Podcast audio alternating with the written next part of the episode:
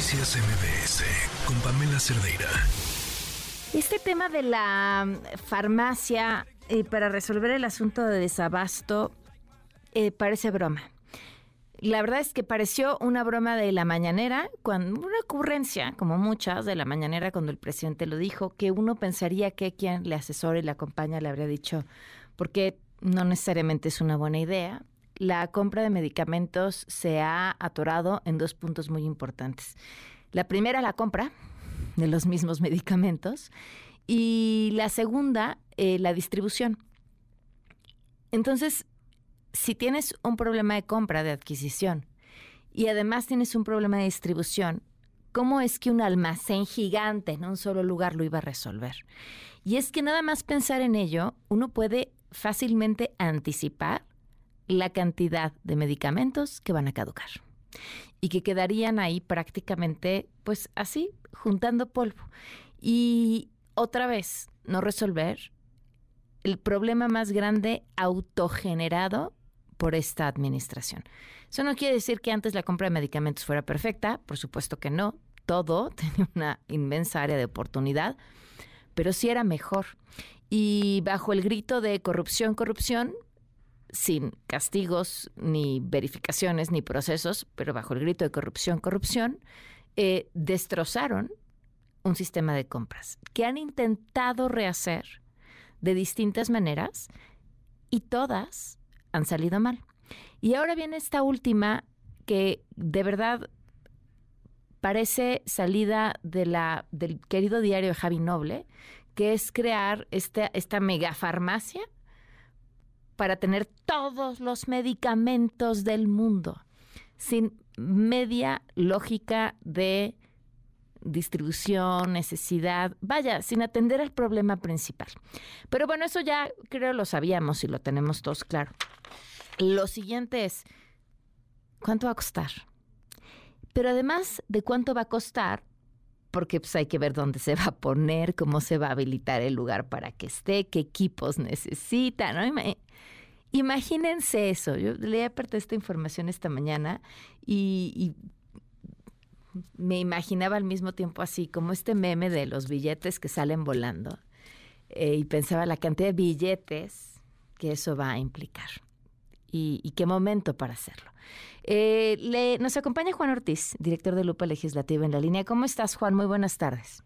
Hola, Pamela, muy buenas tardes. Un gusto estar aquí nuevamente ahora para platicar de esta ocurrencia. Pues sí, pero ahora, a ver, esta esta cantidad de dinero, lo que dice Reformas, piden Hacienda 3.500 millones de pesos.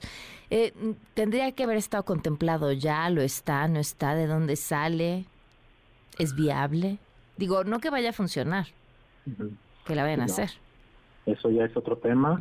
Y mm, mira, hay que, hay que, este tema es importante. El presupuesto es finito, es limitado. Y una vez que ya está aprobado, cualquier cambio debe salir de dos fuentes, o ingresos excedentes o recortes presupuestales. Mm. Esta, esta ocurrencia de la superfarmacia pues salió en este, en este año. Sin embargo, no revisado no se ve algún movimiento que vaya para ese fin. No hay registro de alguna inversión para adquirir inmuebles, no hay para construcción. Tengo entendido que quieren adquirir inmueble, pero no está. Va a estar a cargo eh, a la, farmacia de la Secretaría de Salud, pero específicamente eh, que lo conoce como Laboratorio de Biológicos Reactivos de México, que originalmente se encargaba de la producción de de algunos medicamentos, de, de, vacunas, y luego ya le dieron la tarea de la distribución, la cual falló, ahora le quieren dar el tema de la superfarmacia, pues ahí sí preocupación, pero revisando el presupuesto no hay nada de eso, no hay ninguna modificación del presupuesto Birmex, no hay de la Secretaría de Salud, porque de hecho hay un recorte de la Secretaría de Salud para pasar recursos al, al bienestar. Entonces no hay nada de nada y es la gran pregunta. Y de hecho hay una una petición de, información a, través de la plataforma INAI, que precisamente le pregunta de esto, de dónde van a salir los, los recursos. Y lo que te dice Birmex es que todavía no se sabe porque es un proyecto en, en, implementación. Entonces, ya tenemos una respuesta oficial desde, desde ahí. Entonces, no sabemos dónde lo va a sacar. Y con un presupuesto aprobado, o sea, tiene que salir algún recorte o que el precio del petróleo sea muy alto y de esos ingredientes va a salir, pero hasta ahora, septiembre, que es último corte, no hay información de eso y presupuesto 24 tampoco hay alguna referencia de eso. Ahora, cuando hablamos de 3.500 millones de pesos, eh, si es afuera la solicitud de, de Birmex Hacienda, eh, ¿con qué lo podemos comparar? ¿Qué son? ¿Qué representan?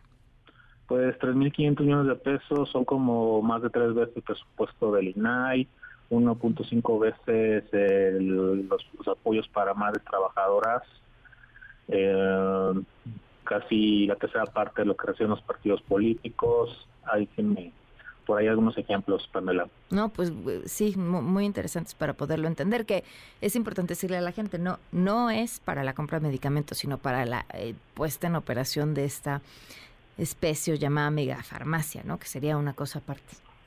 Sí, porque ahí sería un tema de inversión física, porque se tendría que construir o adquirir un, un inmueble y por aparte hacer un tema de distribución. Solamente que Birmex pues, no se encarga en sí de distribución, fue una tarea adicional. Originalmente Birmex nació para la producción de vacunas y algunos medicamentos y la en esta facultad, la cual obviamente no va a estar preparada. Incluso falló exitosamente el tema de la, distribución. Yo le quieren dar esto. Siento que esto se va a convertir en el próximo año en el, lo que fue el avión los primeros tres años de este sexenio. Sí, lamentablemente, porque en el tema del avión nos dijeron ya lo rifamos, lo que no, lo que ya lo vendimos, y si revisas el presupuesto lo vamos a seguir pagando mínimo hasta 2028. Híjole, hay un, hay un, hay un discurso que da el presidente en una cumbre del clima, del cambio climático, que dice, las palabras son así, ¿no? Y teníamos un avión que ya lo rifamos y ahora lo vamos a vender.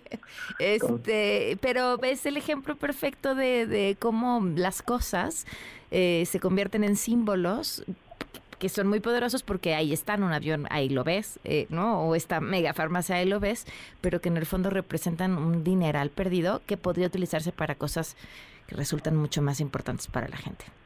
Así es, Pamela. Y estos ejemplos más, por ejemplo, los bancos, bancos del bienestar, una investigación reciente en el que dice que tiene más de 2.000 y, y el inventario nacional no están registrados esos bancos. Entonces, ¿dónde están? También es el tema de los trenes de pasajeros que la sociedad decretó, que va a implicar por lo menos subsidios y en el peor de los casos tener que hacer cargo y comprar trenes y rehabilitar vías. ¿Dónde va a salir ese dinero? ¿Quién sabe? No está etiquetado. Aquí le vas a quitar, ¿quién sabe? O esperas un milagro en el que se dispare al aire los precios del petróleo para recibir, eh, recibir superingresos y con eso financiarlo o vas a adquirir más deuda. Son muchos, muchos cuestionamientos. Claro, muchísimos. Pues te agradezco muchísimo, Juan, que como siempre nos vuelvas a acompañar para poner en contexto estas cifras y estos datos. Muchísimas gracias. Gracias a ustedes por la invitación. Hasta luego. Noticias MBS con Pamela Cerdeira.